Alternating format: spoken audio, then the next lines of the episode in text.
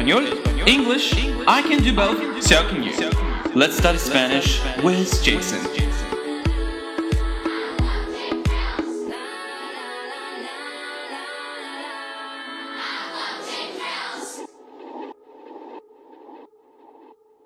Good morning, Sunshine. Welcome to the first class of Learning Spanish with Jason. I am Jason. This is funny because I am Jason. Alright, so this class is basically on teaching you to speak Spanish using your comprehension based on English. Okay, so the first thing we're gonna do today is saludo. In English, it's like greeting to someone. And uh, normally we would like to say, hey, how are you? How was your day? How's everything going? Something like that. And we also have that in Spanish. Just take a couple few minutes to learn Spanish every single day and you will be amazed by yourself. Alright, let's go. Here, get this started. Well, the first thing I'm gonna teach you guys is very basic. It's little tiny words in Spanish for saying greeting to each other. Alright, so the first one is hello, as we know the most famous things. Hola, hola. And you didn't pronounce H in Spanish, so the words is actually hola, not hola, alright?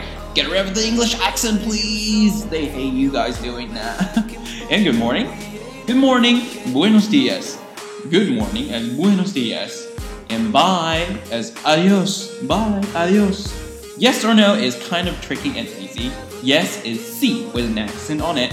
No is no, alright? Please, please, I really need your help, please. That's also very important for people to learn something like that. Would be por favor. Por favor as please. Oh my god, please doing this for me. Thank you so much. Thank you so much. Muchas gracias. Muchas gracias. Alright? As gracias as thank you, right? Muchas, very, very. I thank you so much. Gracias. Muchas gracias. No problem at all. We would like to respond the person who's saying gracias to you as de nada. De nada. Alright? When is someone asking you a few questions that you really don't know? It's like, I don't know, dude. Don't ask me. I don't know. No sé. No entiendo. I don't understand you. I don't understand. No entiendo. No sé, no entiendo. No sé as I don't know. No entiendo as I don't understand you.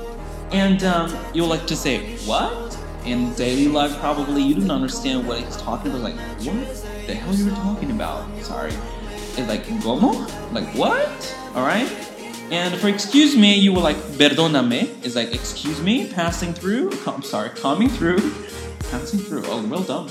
Alright, lo siento as what? Lo siento as I'm sorry. I am so sorry. Alright? And um, for okay, that is the phrases that we like to use for a lot for today. And we're telling you is vale, okay? It's like vale, vale. And um, for something like that, it's just like you said you when you, first were trying to learn Spanish and didn't really speak too much about it. You're like, I only speak a little bit Spanish, so people could like slow down and get things sorted and be easy on you.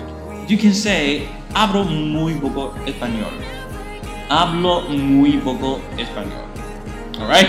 So that is actually when you're greeting to someone, you would like to notice those words and phrases are actually really important. Let's take this all over again today. For hello, we have hola, hello, hola, good morning, buenos dias, good morning, buenos dias, bye, adios. Yes, sí, no, no. Please, please, Por favor, por favor. Thank you very much. Muchas gracias. Oh, you're welcome. De nada. No sé. I don't, I, don't know what it is. I don't know. No entiendo. I don't understand.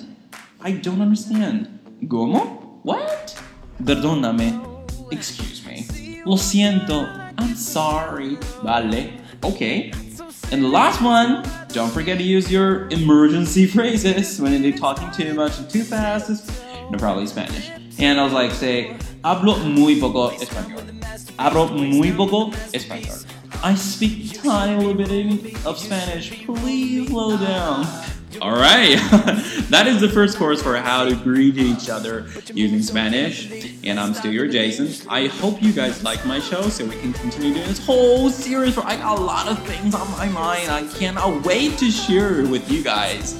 So click, subscribe if you want it, and uh, you can tell your friends how amazing I am and what a wonderful person I am, and come in to listen to this class for free.